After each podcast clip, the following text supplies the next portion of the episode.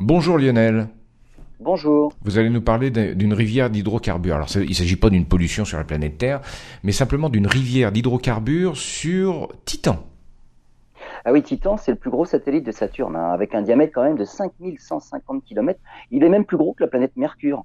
On savait que c'était un monde de roches et de glace, mais avec la mission Cassini en 2004, on a découvert un monde où les hydrocarbures existent en surface sous forme liquide.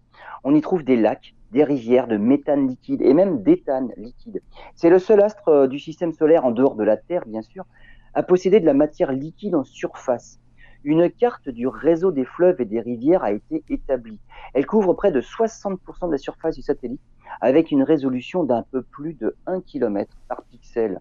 Cette carte permettra de mieux comprendre le système climatique de Titan ou encore d'étudier les systèmes de transport des sédiments, des données précieuses qui permettront aux scientifiques d'avoir des objectifs bien définis pour la future mission Dragonfly à destination de Titan.